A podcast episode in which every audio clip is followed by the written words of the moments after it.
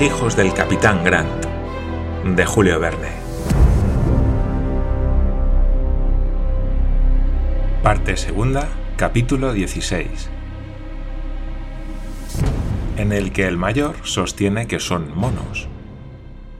Al amanecer del día siguiente, 5 de enero, los viajeros llegaron al vasto territorio del Murray, distrito despoblado y baldío que se extiende hasta la elevada barrera de los Alpes australianos. La civilización no le ha dividido aún en condados distintos, siendo la porción menos frecuentada y menos conocida de la provincia. Sus bosques caerán un día bajo el hacha del bushman, y sus praderas serán entregadas al rebaño del squatter, pero entre tanto el suelo permanece virgen, tal como brotó del Océano Índico. Es el desierto. El conjunto de aquellos terrenos recibe en los mapas ingleses el significativo nombre de Reserve for the Blacks, la reserva para los negros. Allí los indígenas han sido brutalmente acorralados por los colonos. Se les ha dejado en aquellas lejanas llanuras, en aquellos inaccesibles bosques, algunos sitios determinados en que la raza aborigen acabará poco a poco por extinguirse. Cualquier blanco, colono, emigrado, squatter, bushman puede traspasar sus límites. Únicamente el negro no puede salir de ellos. Paganel, sin dejar de andar, se ocupaba de la grave cuestión de las razas indígenas. Acerca del particular, todas las opiniones están conformes en que el sistema británico tiende al anodadamiento de las tribus conquistadas, haciéndolas desaparecer de las regiones en que vivían sus antepasados. Esta funesta tendencia se observa en todas partes, y más aún en Australia. En los primeros tiempos de la colonia, los deportados y hasta los mismos colonos consideraban a los negros como animales salvajes y les cazaban y mataban a tiros. Se les degollaba, invocando la autoridad de los jurisconsultos para probar que los australianos estaban fuera de la ley natural y que el asesinato de cualquiera de ellos no constituía ningún crimen. Los periódicos de Sydney hasta propusieron un medio eficaz para desembarazarse de las tribus del lago Hunter, el cual consistía en envenenarles en masa. Los ingleses, como se ve, al principio de su conquista hicieron de la muerte el más poderoso auxiliar de la civilización. Sus crueldades fueron atroces. Se condujeron en Australia como en las Indias, de donde han desaparecido ya cinco millones de indios, y como en el Cabo, donde una población de un millón de otentotes ha quedado reducida a cien mil. Así es que la población aborigen, diezmada por los malos tratos y la embriaguez, tiende a desaparecer del continente ante una civilización homicida. Verdad es que ciertos gobernadores han dictado decretos contra los sanguinarios bushmen, conminando a unos cuantos latigazos al blanco que cortase la nariz o las orejas de un negro o le privase del dedo meñique para hacerse con él un limpiapipas. Vanas amenazas. Los asesinatos se organizaron en vasta escala, y tribus enteras desaparecieron. Solo en la isla de Van Diemen, que al principio de siglo contaba 500.000 indígenas, sus habitantes en 1863 habían quedado reducidos a siete. Y Le Mercure ha podido en fecha aún reciente publicar la noticia de la llegada a Hobart Town del último tasmano. Ni Glenarvan, ni el mayor, ni John Mangles contradijeron a Paganel. Aunque hubieran sido ingleses, no hubieran defendido a sus compatriotas. Los hechos eran patentes, incontestables. Cincuenta años atrás, añadió Paganel, habríamos ya encontrado en nuestro camino muchas tribus de naturales, y hasta ahora no ha aparecido ni un indígena. Dentro de un siglo no habrá ya en este continente un solo individuo de raza negra. En efecto, la reserva parecía absolutamente abandonada, sin hallarse en ella ni vestigio de campamento ni de chozas. Las llanuras y los grandes bosques se sucedían, y poco a poco fue tomando la comarca un aspecto salvaje. Parecía que ningún ser viviente frecuentaba aquellas lejanas regiones, cuando Roberto, deteniéndose delante de una selva de eucaliptos, exclamó ¡Un mono. ¡Un mono. y señalaba un cuerpo negro que saltando de rama en rama con sorprendente agilidad pasaba de una rama a otra como si le sostuviese en el aire algún aparato membranoso. ¿Vuelan acaso los monos en aquel extraño país como algunas zorras dotadas por la naturaleza de alas de murciélago? La carreta se paró y todos siguieron con la vista las evoluciones del animal, que se perdió poco a poco en las alturas del eucalipto. Luego se le vio bajar con la rapidez del relámpago, correr al llegar a tierra haciendo mil contorsiones y piruetas, y extender sus largos brazos alrededor del liso tronco de un enorme gomero. Todos se preguntaron cómo treparía por aquel árbol que no podía abrazar, cuando el mono, hiriendo el tronco en varios puntos con una especie de hacha, hizo pequeñas muescas a guisa de escalones y se encaramó por ellas hasta llegar a la cruz del árbol, entre cuyo follaje desapareció en algunos segundos. Vaya con el animal ese, exclamó el mayor. ¿Qué clase de mono será? Ese mono, respondió Paganel, es un australiano de pura raza. No habían tenido aún tiempo los compañeros del geógrafo de encogerse de hombros cuando resonaron a poca distancia algunos gritos que se podían ortografiar con estas palabras. Co-e, co-e. Ayrton azuzó los bueyes y cien pasos más adelante los viajeros llegaron a un campamento de indígenas. ¡Qué triste espectáculo! Se levantaban del desnudo suelo diez o doce tiendas, llamadas gunios en el país, hechas de tiras de corteza escalonadas como las tejas de un tejado, que no protegían más que por un lado a sus miserables habitantes. Aquellos seres degradados por la miseria causaban repugnancia. Entre hombres, mujeres y niños eran unos treinta, vestidos de pieles de canguros sucias y destrozadas. Lo primero que hicieron al acercarse a la carreta fue echar a correr, pero les tranquilizaron algunas palabras de Ayrton pertenecientes a un dialecto inteligible. Entonces volvieron no del todo recelosos, pero tampoco del todo confiados, como los animales ariscos cuando se les ofrece un bocado que es de su gusto. Dichos indígenas, cuya estatura variaba entre 1,62 y 1,73, tenían el color oscuro, aunque no precisamente negro, un color casi de hollín, los cabellos vedijosos, los brazos largos, el abdomen abultado, el cuerpo velludo, con costurones que no eran más que las cicatrices de las heridas o de las incisiones practicadas en las ceremonias fúnebres. Nada tan horrible como su monstruoso rostro, su boca enorme, su nariz aplastada y casi al nivel de las mejillas, su mandíbula inferior prominente, armada de dientes blancos, pero salientes. Ninguna criatura humana presenta el tipo de la bestialidad tan profundamente marcado. No se engañaba Roberto, dijo el mayor. Son monos. Monos de pura sangre, si se quiere, pero monos. McNabbs, respondió con afable acento Lady Helena, ¿Seréis capaz de decir que no cometen un acto de barbarie los que les cazan como bestias salvajes? Esos desgraciados seres son hombres. ¡Hombres! exclamó McNabbs. Todo lo más son seres intermedios entre el hombre y el orangután. Y si midiéramos su ángulo facial, veríamos que es tan cerrado como el de un mono. Acerca del particular, McNabbs tenía razón.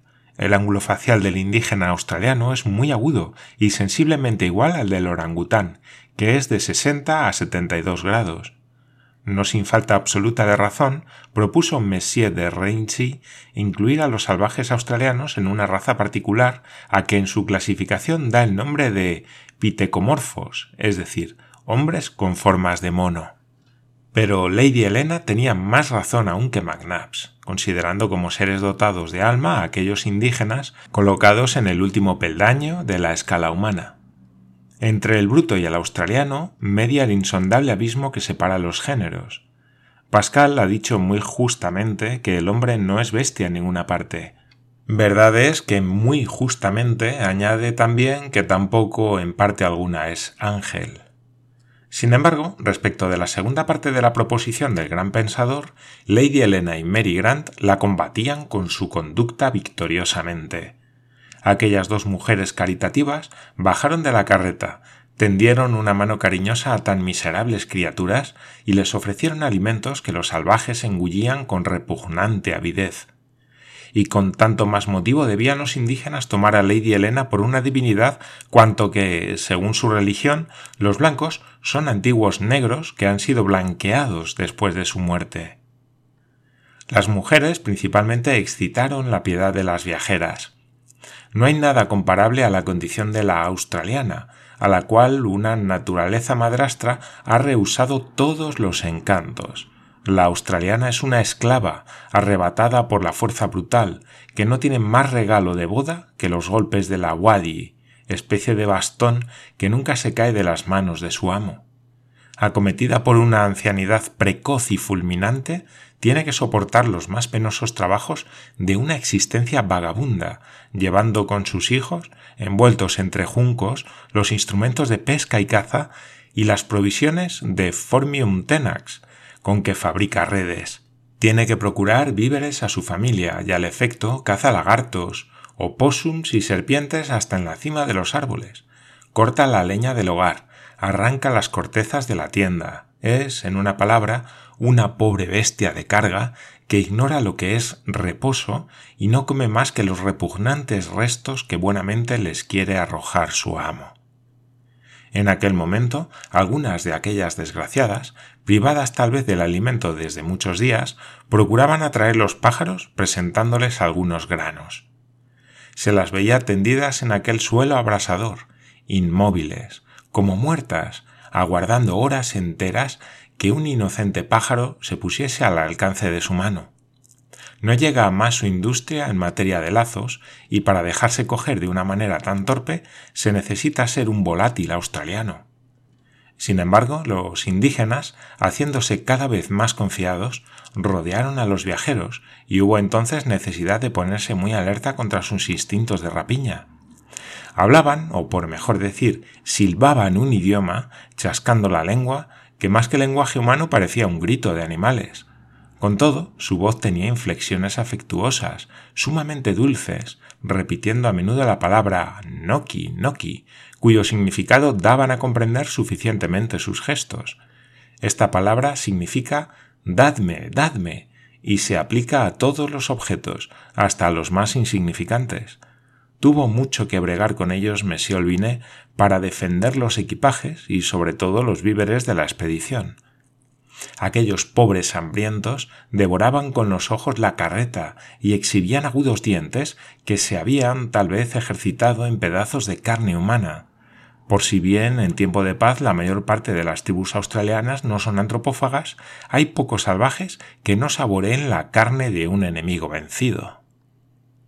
A petición de Elena, Glenarvan dio orden de distribuir algunos alimentos, los naturales comprendieron su intención y se entregaron a demostraciones que hubieran conmovido el corazón más insensible. Lanzaron rugidos parecidos a los de las fieras enjauladas cuando el guarda les lleva la ración diaria. Podía el mayor no tener razón, pero era incontestable que aquella raza se aproximaba mucho a los animales. Mesía Albinet, con su galantería habitual, creyó deber servir antes a las mujeres, pero estas desventuradas criaturas no se atrevían a comer antes que sus temibles amos. Estos se arrojaron sobre la galleta y la carne seca como sobre una presa. Mary Grant, al pensar que su pobre padre era cautivo de tan groseros indígenas, sintió acudir las lágrimas a sus ojos se hacía cargo de cuanto debía sufrir un hombre como Harry Grant, esclavo de aquellas tribus vagabundas, sujeto a la miseria, al hambre y a los malos tratos. John Mangles, que la observaba con inquietud, adivinó los pensamientos que rebosaban de su mente y se adelantó a sus deseos, interrogando al contramaestre de la Britania. Ayrton, le dijo, ¿eran como los que tenemos ahora delante los salvajes de cuyas manos pudisteis evadiros? Sí, capitán, respondió Ayrton. Todas las tribus del interior se parecen, solo que ahora no veis más que un puñado de estos pobres diablos, al paso que en las márgenes del Darling hay tribus numerosas mandadas por jefes cuya autoridad es temible. Pero, preguntó John Mangles, ¿qué puede hacer un europeo en poder de semejantes hordas? Lo que hacía yo, respondió Ayrton. Cazar, pescar con ellos, tomar parte en sus combates. Como os he dicho ya, es tratado según los servicios que presta, y siendo hombre inteligente y valeroso, se labra en la tribu una posición distinguidísima. ¿Pero está cautivo? dijo Mary Grant. Y vigilado de manera, añadió Ayrton, que no puede dar un paso ni de noche ni de día. Sin embargo, vos, Ayrton, dijo el mayor tomando parte en la conversación, conseguisteis escapar. Sí, Monsieur McNabbs, gracias a un combate entre mi tribu y otra vecina. Me aproveché de la ocasión y conseguí evadirme. No me arrepiento. Pero creo que si tuviese que volver a hacer lo que hice, preferiría una eterna esclavitud a los tormentos que tuve que arrostrar para atravesar los desiertos del interior. No quiera Dios que el capitán Grant intente semejante medio de salvación. Es verdad, respondió John Mangles.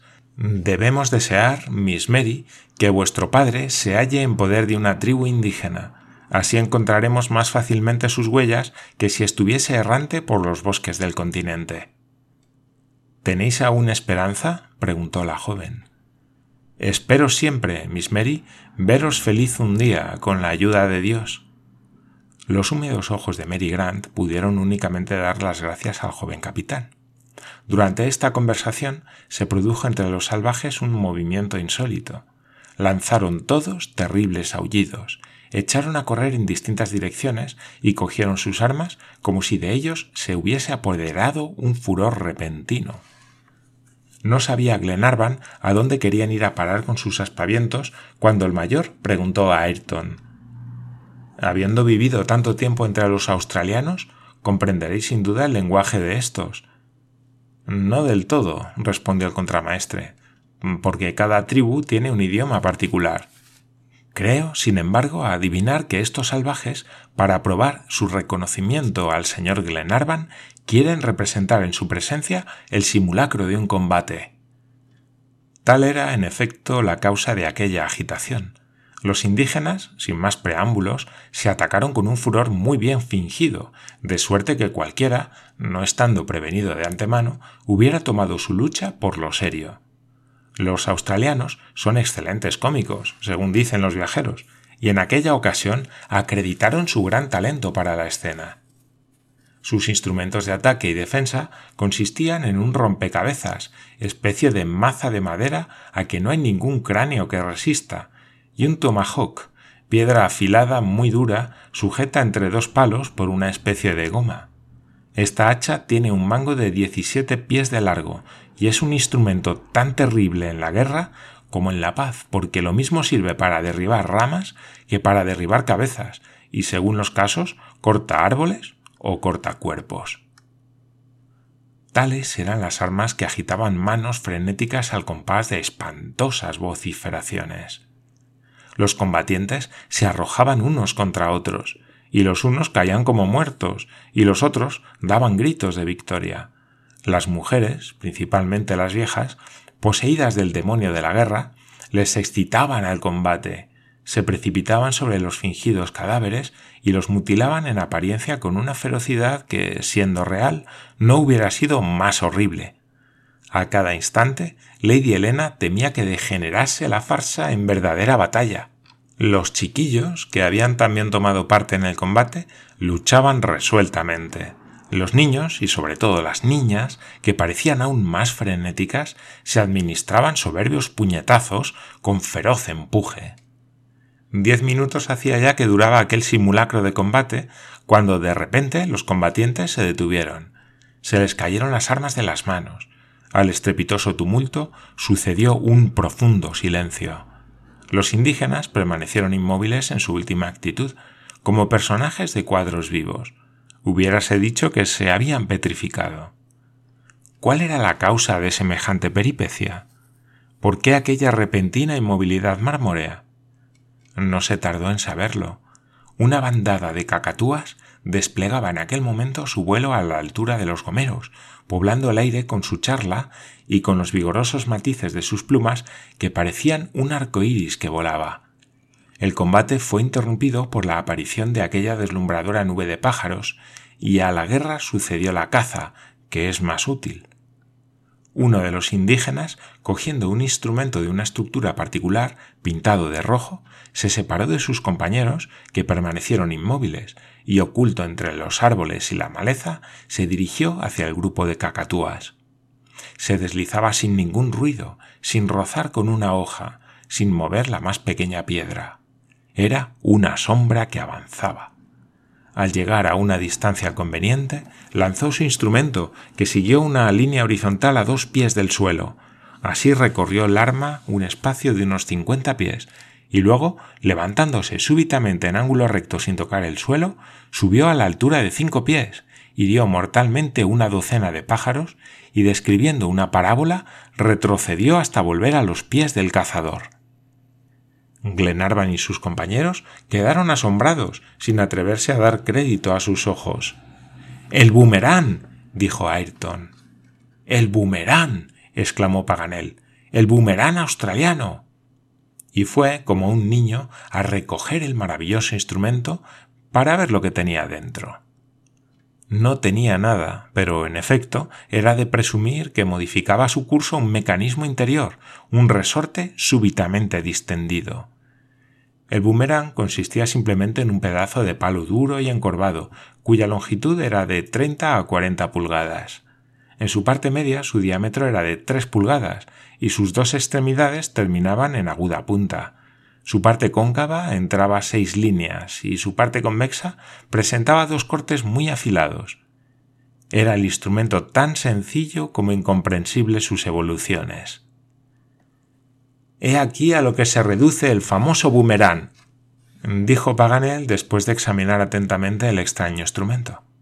Un pedazo de palo y nada más. ¿Por qué en determinado momento de su curso horizontal se remonta y vuelve luego a la mano que lo ha arrojado? Los sabios y viajeros no han encontrado hasta ahora la explicación de tan singular fenómeno. ¿No será, dijo John Mangles, un efecto análogo al del aro que lanzado de cierta manera vuelve a su punto de partida?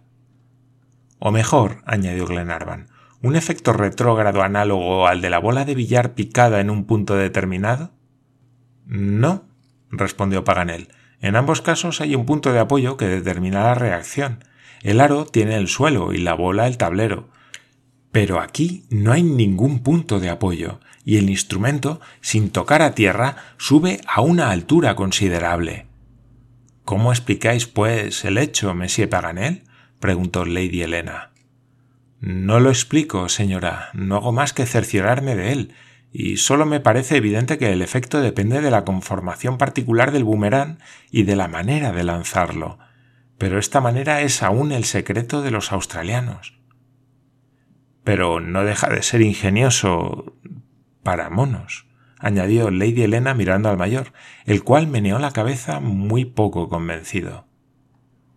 Corría el tiempo y Glenarvan creyó que no debía retardar más su marcha hacia el este, y al efecto iba a suplicar a los viajeros que entrasen en la carreta cuando llegó corriendo un salvaje y pronunció algunas palabras con mucha animación. Han visto casuarios, dijo Ayrton. ¿Cómo? ¿Se trata de una caza? dijo Glenarvan. Es preciso verla, exclamó Paganel. Debe ser curiosa. Tal vez el boomerang va a funcionar de nuevo. ¿Qué opináis, Ayrton? La función no será larga, milord, respondió el contramaestre. Los indígenas no habían perdido un instante.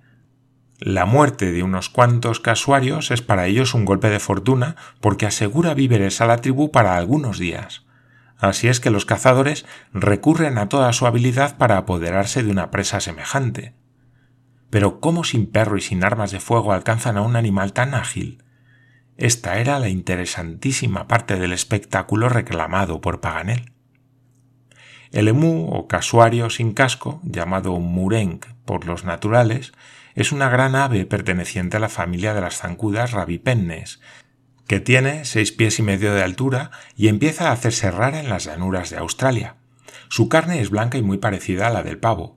Tiene en la cabeza una lámina córnea. Sus ojos son pardos y su pico negro y encorvado hacia abajo.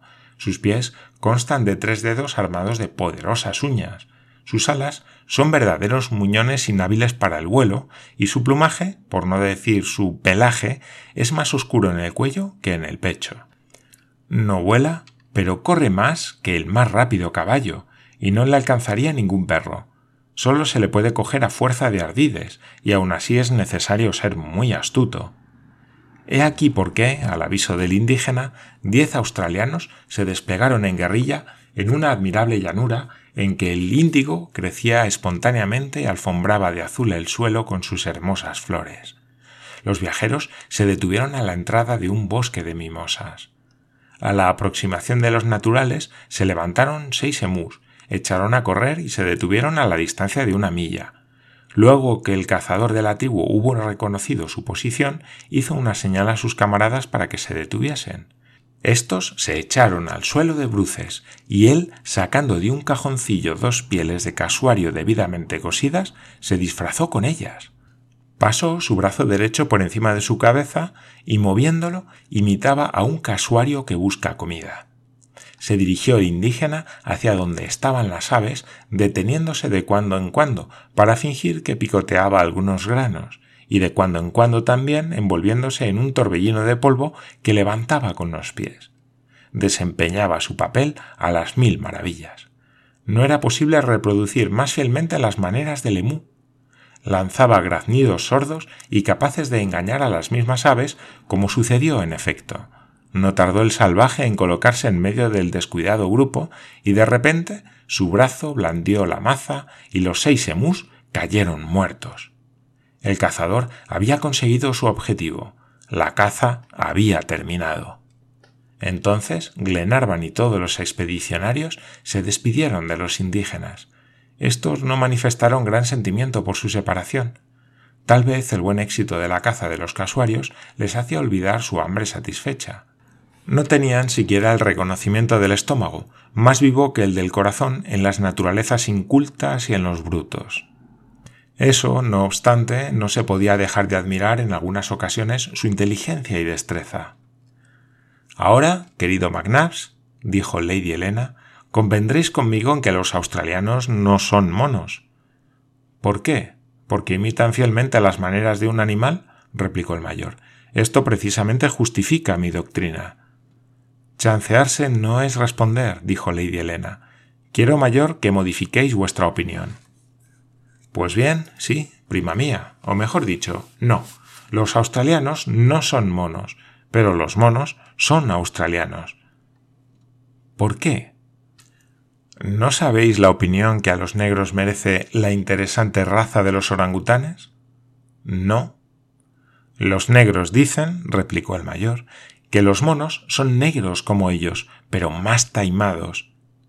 Él no habla por no trabaja, decía un negro envidioso de un orangután domesticado a quien su amo alimentaba perfectamente sin mandarle hacer nada en todo el día.